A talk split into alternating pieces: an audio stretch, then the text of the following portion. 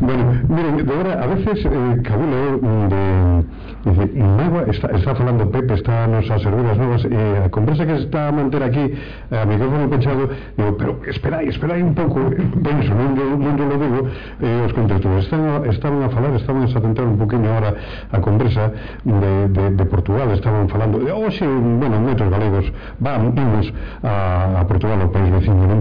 E, e todo o que escoito son louvanzas de, de, non só dos portugueses e portuguesas, senón tamén do, do que les teñen. Bueno, pues, de verdade, seguide continuado. Que está eh, que, Carmen de Salón, que tal, boa tarde Hola, boa tarde. Bueno, a ti tamén vai che gustar naturalmente, este primeiro tamén o ponen riba da mesa eh, eh, Ana, es Carmen experta en, en baraco portugués ¿no? por eso mesmo. Experta, bueno. ser un punto nos programas dos nosos partidos. Que raios xuntarse con Portugal. Xa o Saramago, non Iberia. Ah, sí, sí. Debe chamarse algo de Iberia. Bueno, a Confederación Ibérica que propoñía Castelao tamén, ah, tamén, tamén. Xa, esto, xa, esto xa ten anos, non? Bueno, para a conversa miña a partir da, dos colexios para explicar aos ouvintes que viña a partir do colexio dos jesuitas de Camposancos, non? Me comentaba Pintos de Distivo, que, que máis podo falar do asunto, que, que iban portugueses e, e, e galegos, non? E a partir de aí, como estábamos na beira do Miño, pois pues, empezamos a falar de, de Portugal. Home, eh, a, eh, sí, a, a cercanía a Portugal, Galicia, non, non hai que insistir demasiado, todo o mundo, incluso os que son de fora de, de Galicia e de Portugal a saben. Pero de todas formas eu creo que hai moito que andar todavía, e polas dúas partes. Eh, xa sabemos o, como, como o que pasa, podemos saber o que pasa en Galicia, pero tamén cando nos chegamos a Portugal e cando estamos en Portugal vemos que eles teñen moi pouca comprensión co feito galego non?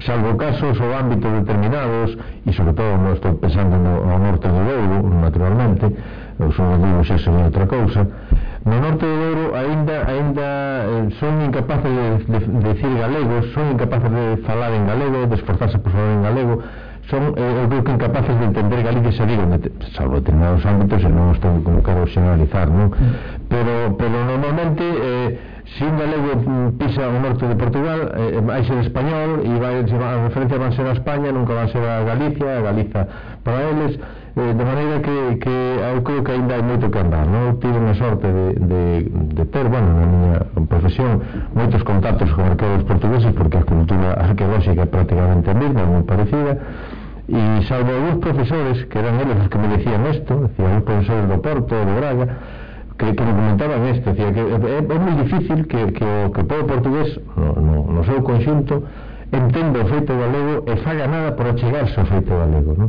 para eles somos unha parte máis de España e punto mm pois a, eh, casualmente resulta que onte mm, na, nas redes sociais, bueno, teño amigos portugueses e un deles, Armindo, que vive perto de Lisboa, amigos, quero dicir, porque son compañeiros, colegas, son profesores, profesorado. Entre que entre o profesorado, bueno, temos varias asociacións mm, que nos eh, confraternizamos mm, dende un lado máis dende do outro, en Galicia e Portugal. Bueno, pois en concreto este compañeiro, o seu fillo íbase para, México, para México, bueno, obrigado polas condicións eh, tamén que existen no país veciño, que a xente nova pois ves obrigada a, a emigrar, non? E entón fixo un recordatorio para o seu fillo, bueno, un protesto que dicen eles, e tamén unha, unha canção, e a canción esta que canta Adriano Correia de Oliveira, que lle puxo ao seu fillo, é Cantar do engrasado ca letra de Rosalía de Castro. Uh -huh. quero dicir que para min é tan cercano isto pasou onte non sabía o que íbamos a, a sacar a colación isto. Bueno, e a propósito estes lazos de amistade por exemplo nós tecemos a través dunha asociación que é Educador, Educadores pola Paz galego-portuguesa e, eh, e van nos dar unha distinción a propósito do labor de entendimento porque claro non se quere o que non se coñece. Entonces, como dende Portugal hacia Galiza non se favorece o coñecemento do noso país. E dende Galiza hacia Portugal mm. son escasos exemplos. Por exemplo, eh, pues esta organización a que eu pertenzo desde dende hai 25 anos, bueno, nos van a distinguir no couto misto, que é tamén unha curiosidade dos dous países mm. que están na fronteira, con a, o nomeamento de xuíces, nomean cada ano tres xuíces, por, por a lenda, pola historia, destas tres eh, destas aldeas que sería bon tamén que, por exemplo, dentro de Galicia conocésemos, non? E, bueno, vamos sentir moi honrados e o 2 de xullo, eh, vindeiro, pois ire, acercaremos ao, ao couto mixto a facer recebimento desta distinción, distinción precisamente por favorecer o conhecimento entre as dúas comunidades. Pero, claro, se estamos de costas uns aos outros, pois a cuestión seguirá sempre nas mesmas. Eu creo que favorece a alguén que non nos coñezamos, e que chegamos de, de costas, non? Home, algo de culpa tivo Xelmírez que nos andaba a robar os santos sí, de Braga, entón sempre quedaron un pouco resentidos contra nós por culpa disso, non? Eu vivín, eu vivín nove meses en Lisboa, a cidade que ten a luz máis bonita do mundo, eu creo, non sei, bueno, hai moitas luces no mundo, as luces no mundo moito, decir, pero como ben vividor en Portugal, sempre diría a luz máis bonita do mundo, non? E, e si é certo, é unha luz preciosísima, matizada por aquela, por aquela Atlántico, non? Que lle ese tono rosado a, a, a luz de, de, de todo o día, que é unha preciosidade eh, e foron emerxencias que, bueno, non parín nada, volvín para aquí outra vez eh, porque estive na, na empresa privada e algo valía para. O conto é que, curiosamente, sempre que, que falara cos portugueses, eu trataba de falar en portugués todo o que podía, pero tiña meu acento estranxero, e sempre me dicían, mas o señor que é? Catalán. E eu era, non é que vos pariu, non son galego, ah, logo Briana. Eh, porque Galicia para eles é o norte de Portugal, ainda, para vos, é o norte de Portugal. Pero máis ao do Miño é España. Eso non hai volta de falla. Distintos son os rodanos. Eh, os do Cotovisto e o Raya eh, Eso é outra cosa é, é outra cosa e Raya Seca que, que non conviven un ao outro conviven moito tempo eh, intercambiáronse a nivel familiar eh, lazos de, de, de parentesco, eh, trapichearon con o que puderon durante a época das guerras fronteiras, bueno, ese outro outro tema. Pero sí é certo que con nós, bueno, pois pues somos de España, pois pues, máis dentro do mal pensamento. ¿no? Pasando uns días, eh, agora tamén estuve, con uns, con uns amigos que coñecen bastante máis que nós o, o tema de Portugal, o tema de Portugal, e, e chamamos a atención cando pasas, pasas a Portugal a, a enorme armonía que hai nos povos e povos portugueses e a desfeita urbanística que hai en España. É dicir, o niño parece que, que separa unha armonía da, da, dos povos, das vilas, eh, das alturas, eh, das casas, coa desfeita que temos aquí en, en España. Desde Tamonxe, a Porto Pasaxe, a Camposancos, urbanizacións que, que comen pelo medio todo o que pillan, eh, as plazas que había en Vilanova de Cerveira, en Camiña, lugares para estar, para gozar, para un, un ritmo de vida moito máis tranquilo. E outra cousa é que esa zona é un, de enorme beleza natural. É dicir, que as paisaxes, eh, unha das grandes riquezas de, de Galicia son as súas paisaxes. E que as paisaxes son e deben ser de propiedade social non poden ser de propiedade particular. Esta é a miña leira e aquí pon un galpón ou planto eucaliptos ou fago o que me dé a gana. Non pode ser. Ten que haber unha especie de organización do territorio eh, de maneira que a iniciativa privada e os donos da tal non se poten tamén nas paisaxes. Oi, de, ti que sabes moito do patrimonio, eh, Houve alguna vez nesta des, neste deslavazo urbanístico que temos en Galicia houve unha vez eso de que un algo feito de ladrillo se non se, se non se recebaba non pagaba impostos porque senón non existe outra explicación eh, si, sí, en teoría, en teoría algo deso existe sí, ¿no? algo, de eso. pues eso debe quedar si non existía, si non habera un trovato si non existía, a xente pensaba que era que existía non? e como, e eh, como a política era activa e facendo e, eh, e, e deixar facer e non enfrentarse cos veciños Pois se creou esa especie de... De, de, lenda, de, de, lenda, de, de, de, lenda urbana. Non son xurista, non, non sei, de, non son xurista urbanístico, pero si sí había esa, durante un tempo hubo esa, esa digamos, esa disculpa de que como a casa non está rematada non paga determinado determinado. Que eso debe ser a única razón. Para que no. toda casa galega de Lugo eh, tenga un algo sin rematar, sin rematar. Eh, con un ladrillo visto. Pero é impresionante, porque antes baixamos fomos coller a, a nosa pequena que quedou un amiguinho en Castelo. E baixamos polo Camino de Santiago. Mm. o sacrosanto Camino de Santiago. A mí na miña aldea pedíronme un presente para repegar a, a, a casa e está a 3 km e medio do Camino de Santiago. Bueno, pois baixando polo Camino de Santiago entrada de Lugo non hai casa que non teña algo algo en ladrillo visto no, de, é unha preciosidade é, somos un bruto de todas formas aí metan masas o, o que é fundamental é a autoestima non? a autoestima sí. e aí pues, probablemente o cambio de, de fronteira política pois, pois tamén incide neso non? A, a, as percepcións poden ser distintas e logo que Hombre, en, en todas partes eh, cocen fabas, non? Aquí, en Portugal, en Alemania e nos países máis adiantados do mundo tamén cometen moitas veces ou algunhas veces verdadeiras barbaridades, non?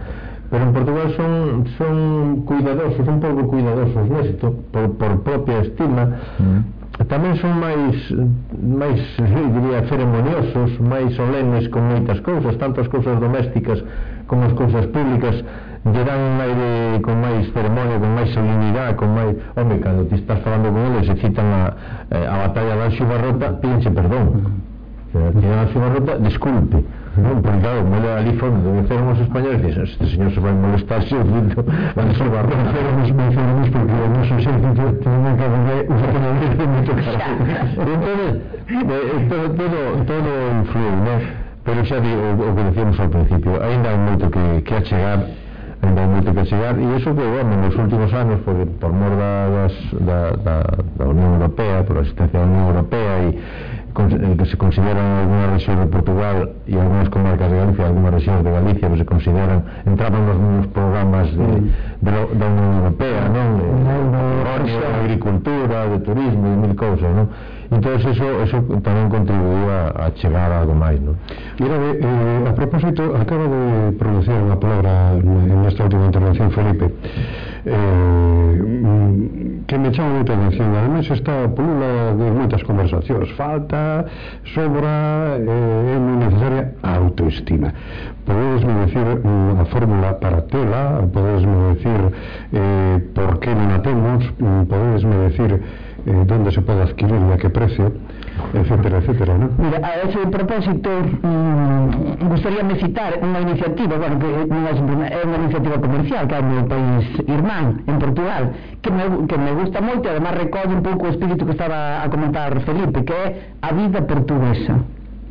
Entón, como conservan esas cousas de antes que todo povo tivo, estimaras ou non as estimase, porque nosotros aquí na, na Galiza. Tamén temos.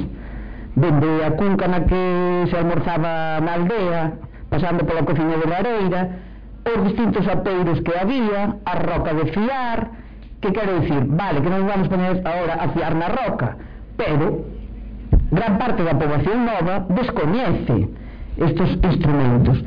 E máis, instrumentos antigos aos que se lle deron novas, eh, novos usos. No, ah, hai, hai, hai, hai museos etnográficos sí. Pero fora do museo, non, pero estou pegando salto aí. Vale, nos museos etnográficos ali están.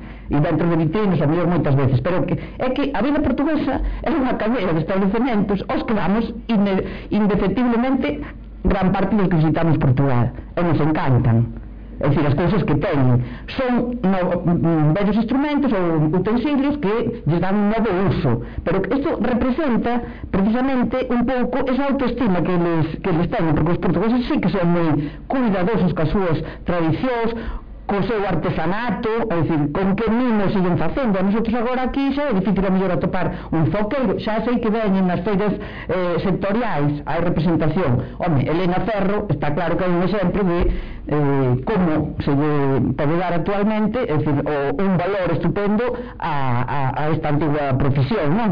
pero a propósito da autoestima me parece que eh, este, esta cadea da vida portuguesa representa un pouco esa idea non? que é amar, querer, coñecer eh, traer para o presente é dicir, non todo foi pasado non todo pasado foi malo É dicir, hai cousas do pasado que poden ser utilizadas no presente. Non temos por que, por que mm, eh, renunciar a elas, non?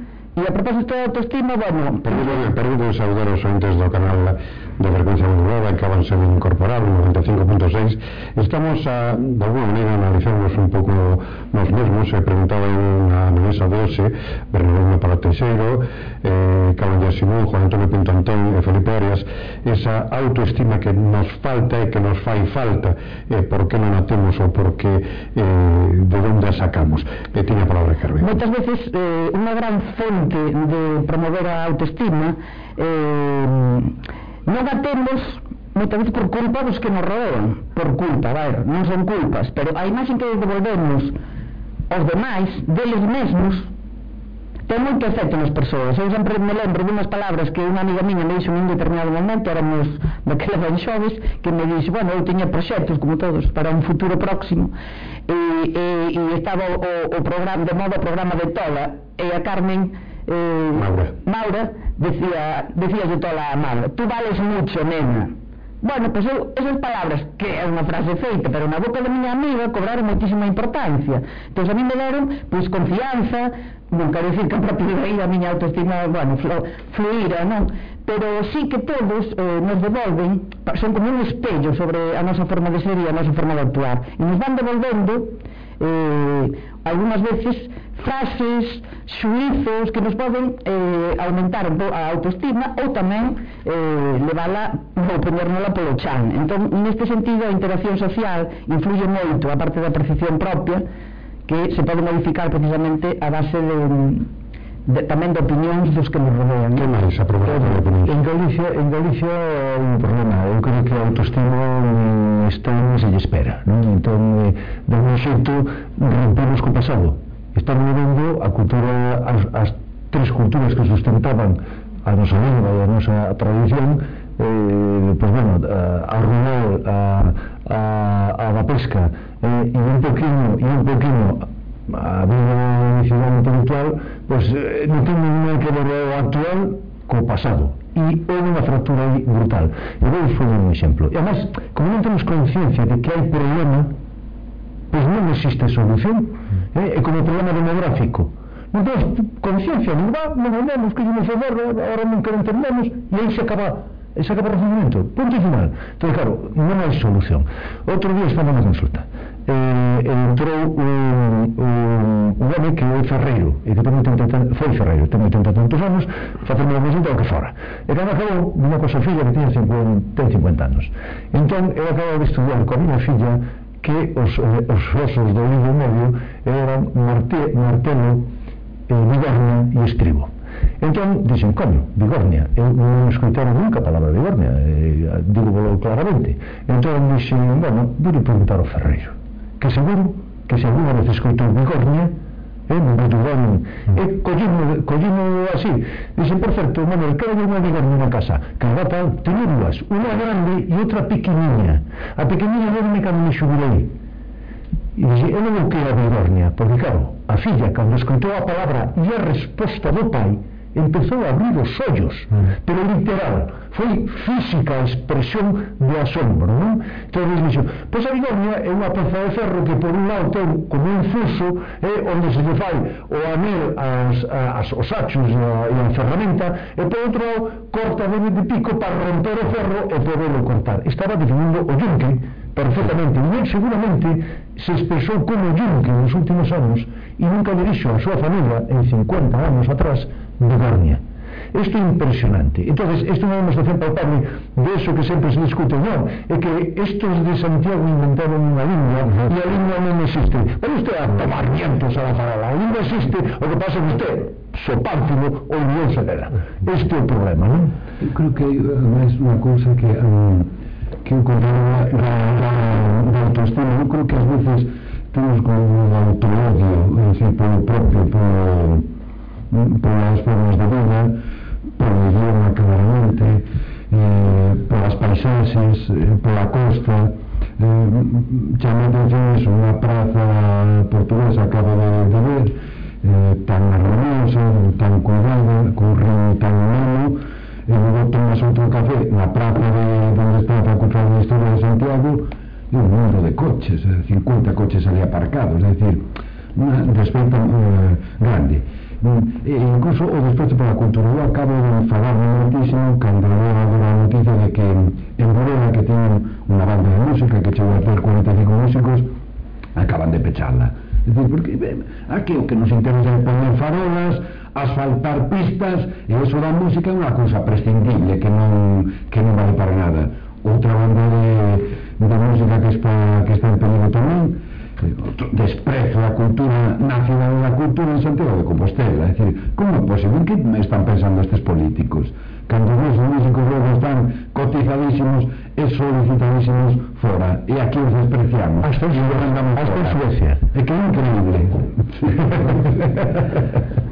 Eh, home, eh, eh eu que diría que todas as xeracións son malas eh? Cando fan, decimos que en Galicia non hai autoestima e que hai autoodio Ambos conceptos están moi relacionados Pero non todos, evidentemente. Pero, eh, claro, eh, decir, eh, porque tamén encontras unha parte da poboación pois pues, que, pois pues, que ten moita autoestima e non ten autoodio. E logo hai unha, isto, bueno, estamos aquí, non somos sociólogos, non antropólogos, deberían que ser os que analizaran. Somos observadores, somos observadores, somos tertulianos, non hai non menos. Pero os sociólogos e os, e os antropólogos pois, pues, tamén nos, nos dirían que hai unhas razóns históricas para que as cousas sexan como son, non? de Galicia é un país de Fisterra, é un, é un fondo de saco que toda durante miles de anos estivo recibindo xente e estivo recibindo pau de toda de xente de, de fora continuamente e, e ademais, pois, hasta que empezou o salto a América, todo o que chegaba aquí aquí se quedaba, o sea, non iba a outro lado porque o mundo acababa aí, non? Entón, todas estas cousas se, se aducen moitas veces para explicar as razóns históricas do, do, do autorio da falta, da falta de, de autoestima, non? E por outro lado, curioso, porque, porque eh, por iso digo que había que analizarlo con, con calma, e, eh, incluso facendo diferencias sociais, facendo diferencias de, de unhas comarcas a outras, e de unhos ámbitos a outros, non? Porque tamén é certo que, que os galegos son moi conscientes de que son galegos, O sea, non ocultan que son galegos, salvo casos que se por Moruja Mayo que, que escondía que era de Viveiro, bueno, pues porque teña unha mentalidade artista que dicía que se era de Viveiro non iba, pensaba que non iba a ter, non iba a ter futuro nin éxito, non? Eh, pero salvo eso, Normalmente, ti, ti cando vas por aí fora, o notas que enseguida dí, oh, eu son un galego, galego de Rianxo, galego de, de Lugo.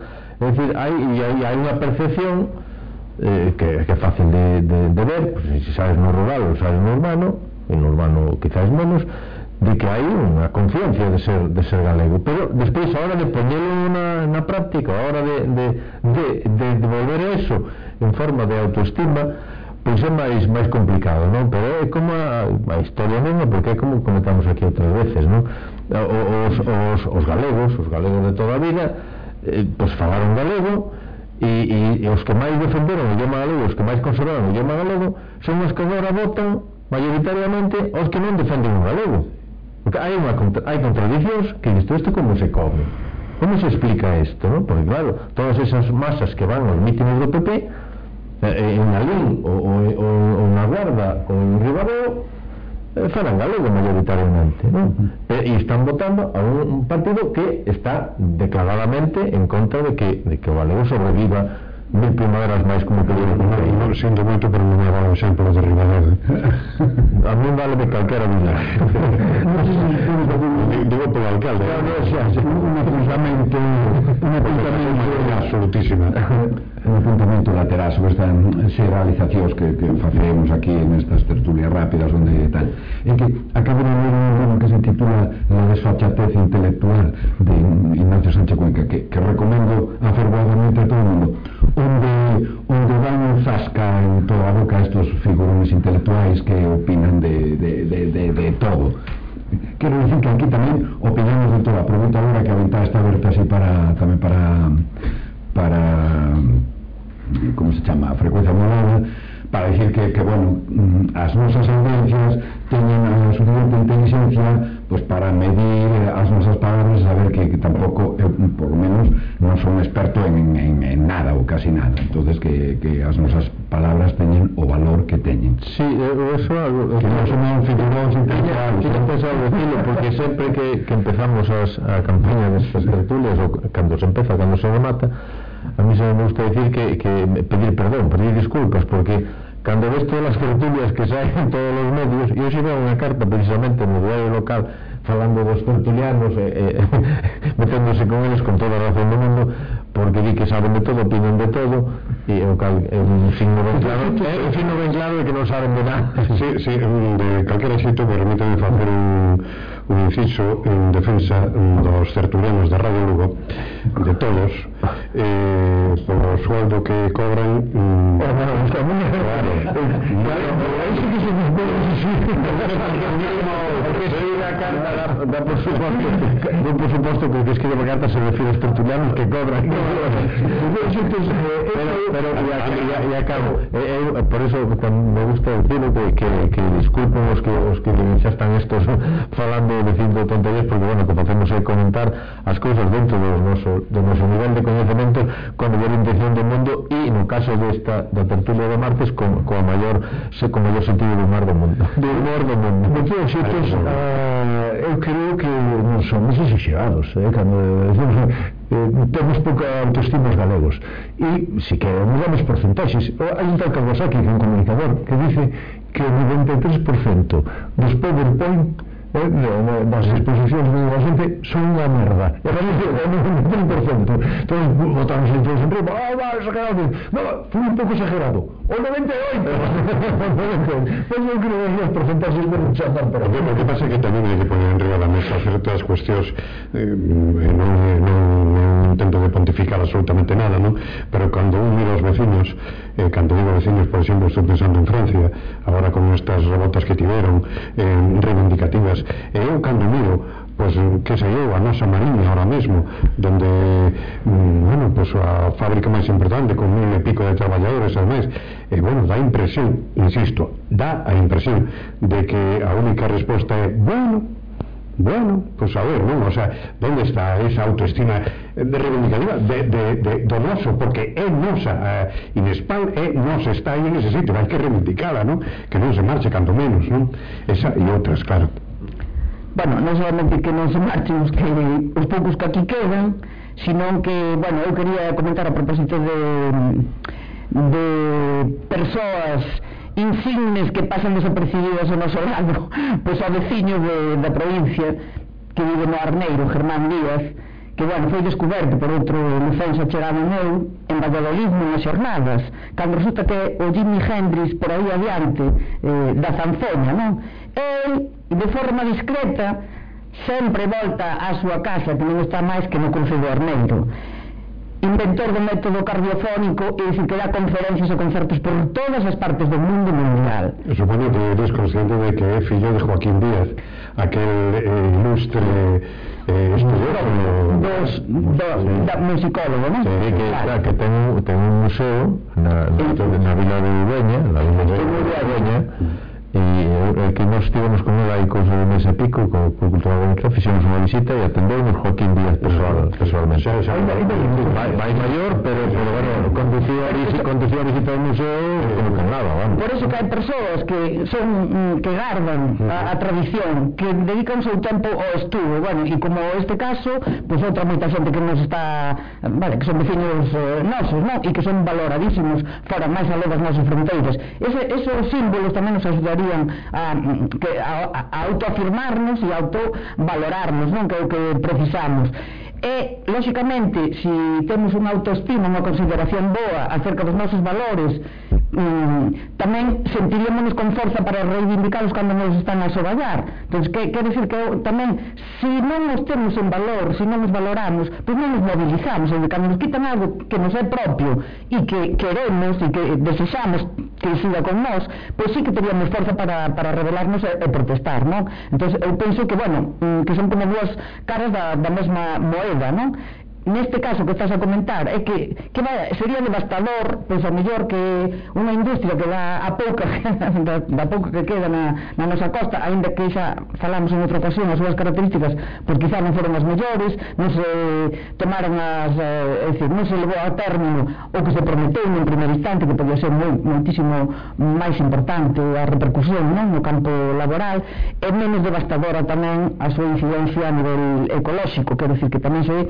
eh, Eh, estropearon eh, ecosistemas que, que están a rodear esta industria. Pero bueno, en calquer caso, eh, meten, o sea, poniendo as medidas correctoras oportunas, pois pues, es, habería que procurar pues, que, que, que non nos abandonara.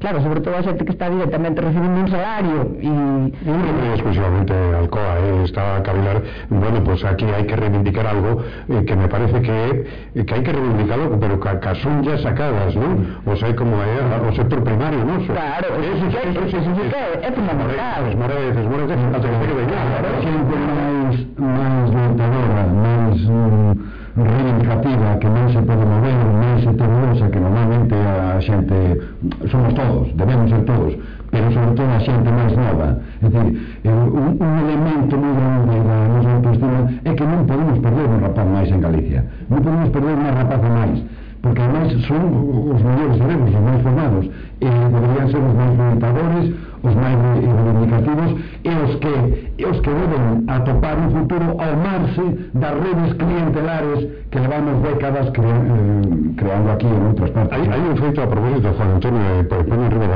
tamén, o sea, na última tractorada eh, que houve en Lugo, mm, a ver, había xente maior, claro que sí, pero había moita xente nova, eh, digo xente nova de 40 anos, eh, 30 e pico anos, moita xente dese tipo. E curiosamente, cando pasou unha semana, xa empezamos a torcer o bico, eh, todos os moves, ah, ah, a ver se o sacan, a ver se o sacan, a ver se o sacan Donde está a nosa autoestima de, de defender, non? Non, non quero botar a xo da fría arriba, pero cando podía estudar de me custou que se iban disfrazados de romanos. E os romanos sabemos que nos deron perdón sí, entón discrepar. Bueno, ahora, ahora empezaron algunos... Iban disfrazados de senadores. Eh, de romanos romanos, de, de, esclavos un carajo, ou de centurión.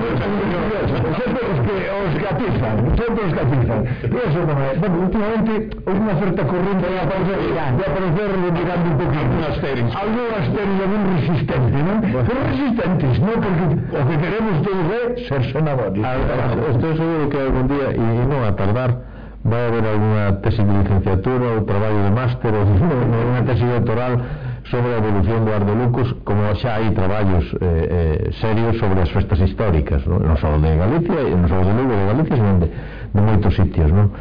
Porque, porque houve unha evolución. O Ar de Lucos Transamos comezou con un botellín disfrazados. O sea, era, as primeiras As dúas ou tres primeiras edicións Empezaban a sete da tarde. O sea que era un botellón disfrazado. Afortunadamente foi se mellorando en moito eh, aí hai que darlle o papel que lle corresponde ao, ao Concello e, e se foi, se foi diversificando se foron diversificando as actividades se foi cuidando moito máis non a, a, non os disfraz, sino a caracterización que, que, que, lle diga, que se diga caracterización e non, disfra, non disfrazamento. Eh, e aí hai unha efectivamente hai unha tamén hai unha realidade que, que se, se vai coñecendo mellor o, o que é a propia historia o sea, non, aquel esquema de que aquí eran todos celtas vinieron os romanos, pasaron a coitar os celtas e depois vinieron os suevos e mataron os romanos e depois vinieron os visigodos, mataron os suevos e depois vinieron os moros, mataron os visigodos en fin, esa é unha historia que antes nos contaban, pero que sabemos só que non é así, que a historia é bastante máis complexa que que os povos vayan matando aos anteriores, non? E no caso que nos ocupa, no caso da romanización... Algo cuchillo pasaron, é Eso que iba a explicar. No caso da romanización, hoxe se entende mellor e por eso a, a, aos, aos que nos dedicamos isto nos gusta máis falar do mundo galaico romano porque se produce unha culturación, unha asimilación, donde algunhas solucións foron violentas, foron drásticas e foron e foron efectivamente pasar a, a matar a xente pola, a, a, polas doas pero hai moitas outras solucións de, de compromiso, de adaptación, etc. etc ¿no?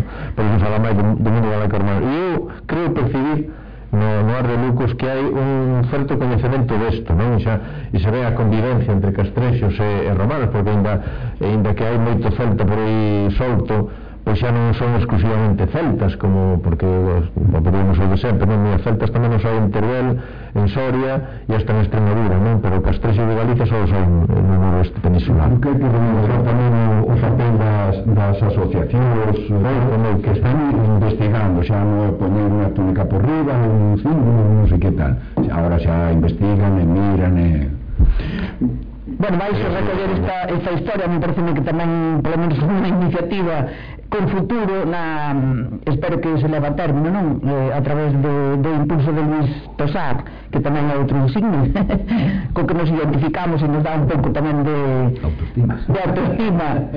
Eh, coa película esta Galaicus, non? Que, bueno, se si as cousas van adiante, pois se vai firmar a propósito de, bueno, en relación co Arde Lucus, por un lado, foi un detonador e, non sei, recollerá estas historias que Nos apagaron. Eu só pongo dúbida ¿eh? porque eh, as, as películas as películas son as películas e se fan como películas, non? Quero dicir que, que moitas veces ou algunhas veces, ou mellor non moitas as películas, os filmes eh, eh en galegos, españoles e estrangeiros eh, transmiten unha imaxe da historia que é absolutamente falsa Eh, por non dicir completamente falsa pero bonita sí, ¿no? pero, son, pero son, pero son películas para ver, son bonitas a, a películas do, do, do, do gladiador este americano mm. eh, Gladiator. O Gladiator este, pois, pois é, un, é un, un elenco de barbaridades.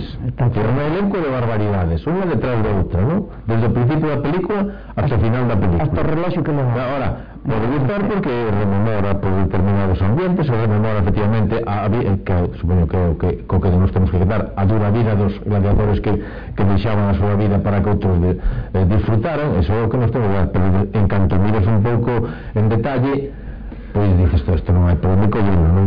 Eu desconfío moito das películas históricas, e, e, e gustanme, pero desconfío moitas delas porque poden crear mm, falsos, falsos, falsos mitos y, y, y, falsas historias. Y eso después se traslada como si fuera verdad. Y falando, no es verdad. Falando, falando de algo cinematográfico sí é verdad que o, o fillo de Pedro Revaldería eh, si fixo unha reportaxe eh, cinematográfica mm, das festas de Ardelucus eh, bueno, creo que bastante interesante e que está a cagar, eh, bueno, un reconhecimento por o mundo adiante mm. si algún de vos pensaba que se iba a marchar o día de hoxe despedir a, a tertulia e o curso sin falar de, de humor, mm, estaba rotundamente equivocado.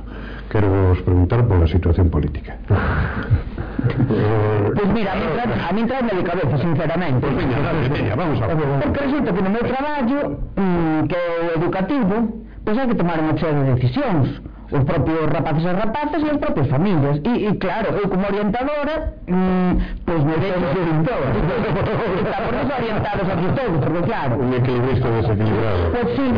E, e ten moitísima repercusión e non paramos de falar das eleccións entón os, pequen, os pequenos que pequenas de segundo dice que pena que non tomaremos por nosotros votos e dixenme unos onte porque claro, resulta que eh, na ESO que ven sendo a educación secundaria obrigatoria pois mm, na LONCE mm, eh, nesta lei eh, mal feita, eh, selectiva, clasista e xa non sei cantos adjetivos, inconclusa, porque o señor Barça marchou e deixou isto eh, que por un lado non sei se sería, bueno, mellor xa como é eh, tan eh, imprime tanta exclusión no? Sistema educativo que teria que ser o contrario, decir, teria que ser inclusivo, é decir, de todos os cidadáns e, eh, eh e cidadáns deste país, decir, teria que ter a ocasión de eh, seguir, sair para adiante, non unha educación secundaria obrigatoria. Bueno, pero resulta que hai dous itinerarios a chegar a cuarto, unha que son o itinerario das ciencias académicas e outro das aplicadas. Ben, unha vez que te metes no das aplicadas, é dicir, cortas da vía, non poderías facer con ese título, pois o bacharelato. E claro, estes rapaces, é dicir, te conduce directamente ao que era a formación profesional. Pero hai moitos rapaces e rapaces que non se ven aínda agora tomando unha decisión en segundo, con 13 anos e con 14, e por outra parte non se queren separar dos seus compañeros. Pero vai vir un novo goberno, non? Eh, entonces, sí, pero a dificultade, agora, este, o aplazamento de un goberno e agora unhas segundas eleccións, conleva que esta lei, ainda que votaron, chegaron a un acordo de que estaban en contra e de que a iban derrogar, pero isto non é automático, é inmediato. Entón, vai a, vamos ter que seguir con ela mínimo un período casi de dous anos. É dicir, porque non se desbota da noite para mañán. E isto, pois, vai a afectar a, a nosa poboación escolar, que neste momento, de verdad, está, está o pasando bastante mal. Eu tamén solidarízome con eles. É curioso que o único, o único que, que persiste é a prova do acceso á universidade, que sei que leva 40 anos. E aí sigue. Bueno, eh, vamos a ver, pruebas de acceso á universidade eh, sempre vai haber, incluso nesta nova lei, pois pues, tamén há, claro, ¿no? Pero é, é igual que a que tivemos nós, a que o ah, Ministerio de comprou a final, a pruebas de madurez que se chamaban. Sí, non, non, non, además, Bert o decía claramente, non? Si, non pode ser que un 93% pase, pasar menos o intentar outra vez, estamos eh, desviando hacia a educación, que tamén é política, evidentemente, está máis que claro. Eh, eu vou poner outro titular, Mariano Rajoy, Pedro Sánchez e Albert Rivera coincidirán en Galicia o mesmo día. Que se o día, o día 16, o día 16. E o señor Iglesias Pablo non virá a Galicia. Eh, e a partir de aí, a ver, que vos parece? As mareas están a baixa, eh, o PP subindo, porque non veña, porque non veña Pablo Iglesias, non si Pablo Iglesias, non, non é por maiores estén abaixo eu sería, diría que é ao revés non necesita vir Pablo Iglesias para que as mareas estén arriba. Rifaguero, bueno, refago a pregunta. as mareas están organizadas? Bueno, eu creo que sí, eu non sei que é o líder? non, si, non sigo non sigo o proceso eh, de cerca e, e supoño que hai máis de un líder non? Eh, eh, precisamente porque son mareas e son confluencias eh, de, de, de varios grupos eh, unha confluencia de plataformas non? entonces, bueno, sería absurdo que houbera un caudillismo en algo que é unha plataforma eh, cidadá non? Eh, pero, pero eh, eu xa que decías de, de enfocarlo polo, polo humor Eu agora non teño moito humor para falar deste, pero cando si nos vai dar a risa e can... despois do, do día 26 e os resultados señan os mesmos. E nos vamos a empezar. Daquela sí que nos vai dar a risa. Pero aquí hai un dito de non hai dúas sin tres. aí sí que nos vai dar a risa. Creo que unha visión é un pouco tamén, non sei se cómico, o fragmentado, decir, a economía vai ben, a economía vai ben, a pesar do goberno? A de algunos. A función pública, sí, sí, digo que se mantén, a de algunos, efectivamente. A función pública mantén un dereito país, máis ou menos, as comunidades andan no seu. Eh, temos un millón e 800 mil españoles que querrán afortunadamente votar ese día e non poderán, votará só o 5%, como sempre pretenderon o PSOE e o PP, de que a xente irá cabreada e expulsada do país non vote, Europa aproveitouse a capacidade de maniobra pequena que temos, así que en linguaxe escolar pois pues esta xente non progresa axeitadamente e necesita mellorar. Eh, eh, en sentido de humor, eh, Obama anuncia a súa visita a España. E, eh, por nada, Obama anuncia eh, a súa visita. E, vai ser unha prova máis da soberanía popular. Na Constitución. Efectivamente, non se vai a aterrizar en rota. Efectivamente, cando a economía decía antes, mm, mm, irónicamente, claro, ben, claro, aquí a ironía na radio é terrible, pero é curioso desandando desde o fondo da, da cidade hasta o centro da cidade de Lugo e vexen todos os supermercados a tres ou catro números sentados nas portas. Uh -huh. Entón, pois, e Imos ben. Sí, e se vende, ou se alquila, ou se pecha sí, por todas as catro esquinas. Mm. Por todas as catro esquinas. Pois pues, logo, eh, o país, o país e temos un presidente da patronal que por riba di que aí vai que apertar máis o cinturón. E o cando os traballadores xa non se esquema pero o Banco de España o Banco de España que se despacha eh, que se despachou ben a gusto porque ese que foi un mito ese que foi un mito ultraliberal. Sí. o gobernador do Banco de España sí. que se supón que ten que ser unha figura entre aspas medianamente independente neutral, sí. Bueno, e mentre tanto, pois, pues, dicir, eu vi a, a proposta novedosa e me parece que a, de, a de poñer outra vez ao señor Soria no Banco Mundial que digo, para bochorno de todos e, e, e eso sí que vai encontrar a nosa autoestima a mí toma polos suelos, porque depois de pasar o rato, é dicir, que, que manden a este señor que cando menos, que deu de mentiroso claro, aparte de, bueno, de mirar eso sí, polos seus intereses económicos bueno, é que é para levar as mans á cabeza. Eso parece, isto sí que é de risa amigo. eso sí que... eso parece un chiste. Eu publicara de, del mundo today. Eso é de coherencia política. Hai que reventar o, Fondo o Fondo Monetario Internacional. Entón, mandar esa Soria está ben, que decir, a ver se si lo reventa. logo, logo hai, hai eh, unha coincidencia eh, nas enquisas, e, eh, bueno, e aquí podemos entrar de enquisas sí, enquisas non, mm, pero que, cando menos, é moi chamativa, non? Mm, non sei que o que, o que acontecerá o remate o día 26 de xuño, pero ese xa anunciado sorpaso anunciado ven en votos, ven en, en mesmo en diputados algunhas dan incluso os dous eh, é todo igual si eso acontece? Que vive logo. Eu creo que están coa, coa mecánica de que vive logo aí si vai. Eh, eh, a xente de dereitas o único xito de motivada eh, porque os, os de dereitas están hasta as narices de seus líderes eh, de, de, de esa pandilla de chourizos como, como demostrado, non é? Como demostrado na votación. O que pasa é que se vai haber abstención que vai haber e se lles meten o medo de que viene un lobo, eh, hoxe, hoxe decían unha... E aquí vamos votar, decíanme. Eu, eu teño unha contestación para eso, o mellor. E entonces, eh, eu dicía, ah, é que eu sempre votei os dereitos, claro, non vou votar. A, a, que sei que non vou votar, é da coleta. Esa é unha consigna. É unha consigna e hai que levar adiante, non? Entón, como dixo a miña aldea, peor non son os que roban, peor é ese da coleta que me pagan todos os meses en mil euros un país deses de fora. Entonces, claro, esas son as consignas. O, o, o, está claro que o me, que o Meica está xogando con medo, o deu grandes partidos, Non, xa, xa viron, eles sí que lle viron as orellas, as orellas ao lobo nas anteriores eleccións están xogando con, con meter, meter medo, pero, bueno, unha maneira burda non, de maneira burda a historia de, da aparición de Venezuela na campaña electoral eh, española eh, que eh, mire, por onde se mire absurda. O sea, bueno, pues vamos a empezar a falar de Yemen ou de Arabia Saudí ou de China todos os países tan democráticos onde se respetan tanto os dereitos humanos e que teñen negocios co, con media España e, co, e con, cos partidos políticos que gobernaron en España desde, desde a época romana prácticamente. No, entón ves unhas cousas e isto está alguén, alguén decidiu, alguén discurriu que o mellor era meter medo e se hai que falar de Venezuela, pois pues, non sei, hai que falar das Islas Seychelles Eu creo que, mm, mm que non, non son torpes, eh, os que son hábiles en reducir eh, o discurso eh, o, o como se chama, o argumentario do goberno a un par de palabras que se xa non é dicir, Eh, ollo cos extremistas e populistas.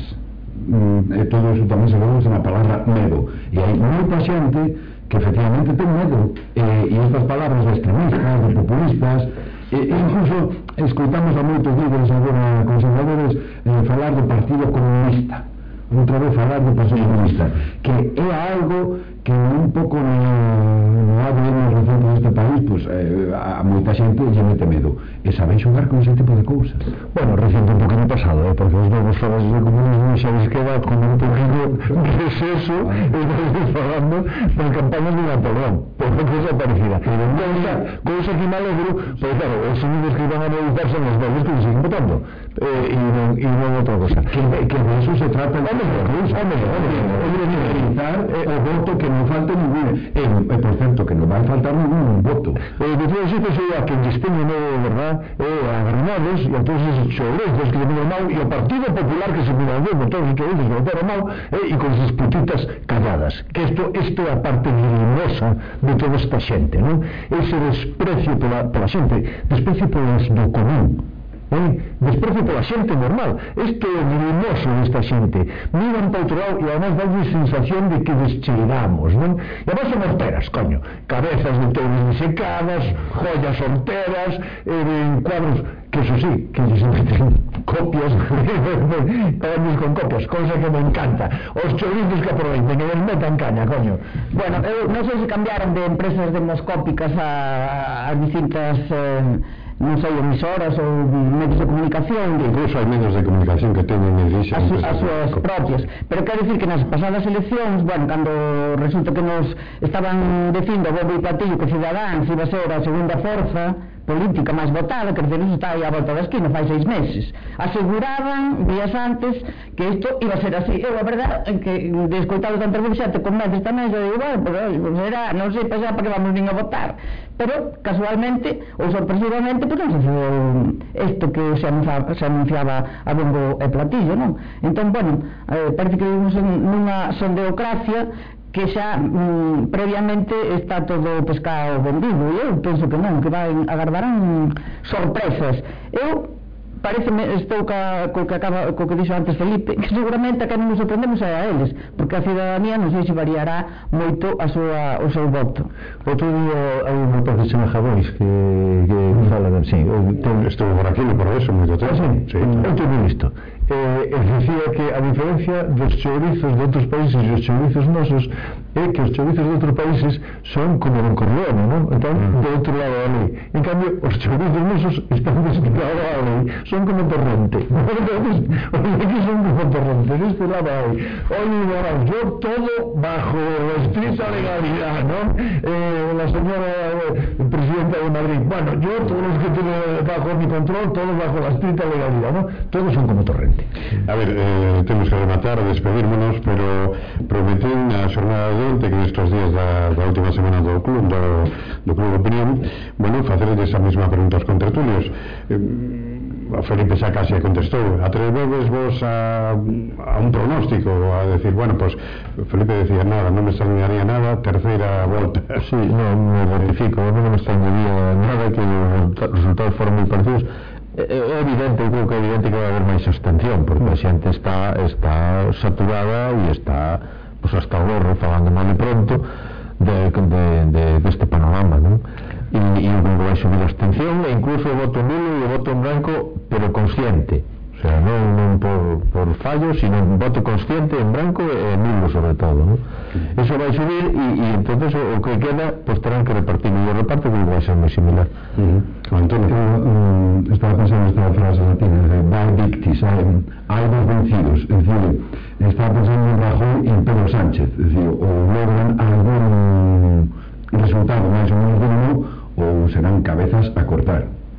Pois eu creo que se, equivo se equivocaron ao non modificar as papeletas, porque de paso que nos piden o voto, xa debía de haber un apartado donde preguntaran tamén e con quen nos parece que debían de chegar a acordos. O sea, xa o pacto e as alianzas post-electorais, porque eu penso que vai sair algo parecido e que irremediablemente van ter que chegar a acordos. Entón, mira, eh, pois xa ah, facían o camiño máis curto de preguntar tamén de paso que votamos. O sea, tú, tú crees que, que vai haber acordos? Eh, atreveste a pronosticar entre quenes? Eh, no? Home, eu espero que haxa un, un goberno de progreso e, polo tanto, penso que se teñen, penso que, se teñen que entender, claro. Uh -huh. Eu creo que é unha oportunidade de batir un récord que é o de Bélxica, dous anos sin goberno. Nos temos que chegar a dous anos e medio polo menos é sin goberno. O único outro que xa... Cala que está medrando que o CIS decía outro día que a xente se tomado moi ben así. Por eso digo, entón, eh, o único que preocupa que se atopa moi ben e, e, e o non do presidente, que se atopa como cocho un barrizal. Non, isto está encantado, que non se move nada. E, como decía alguén, temos unha ventaxa que un goberno en funcións non emite leis e non van favor máis. sí, pero é que non van favor máis. mira o que fixo con verano xa que o fixo con 11 bueno, bueno, pero eh, para, funcións.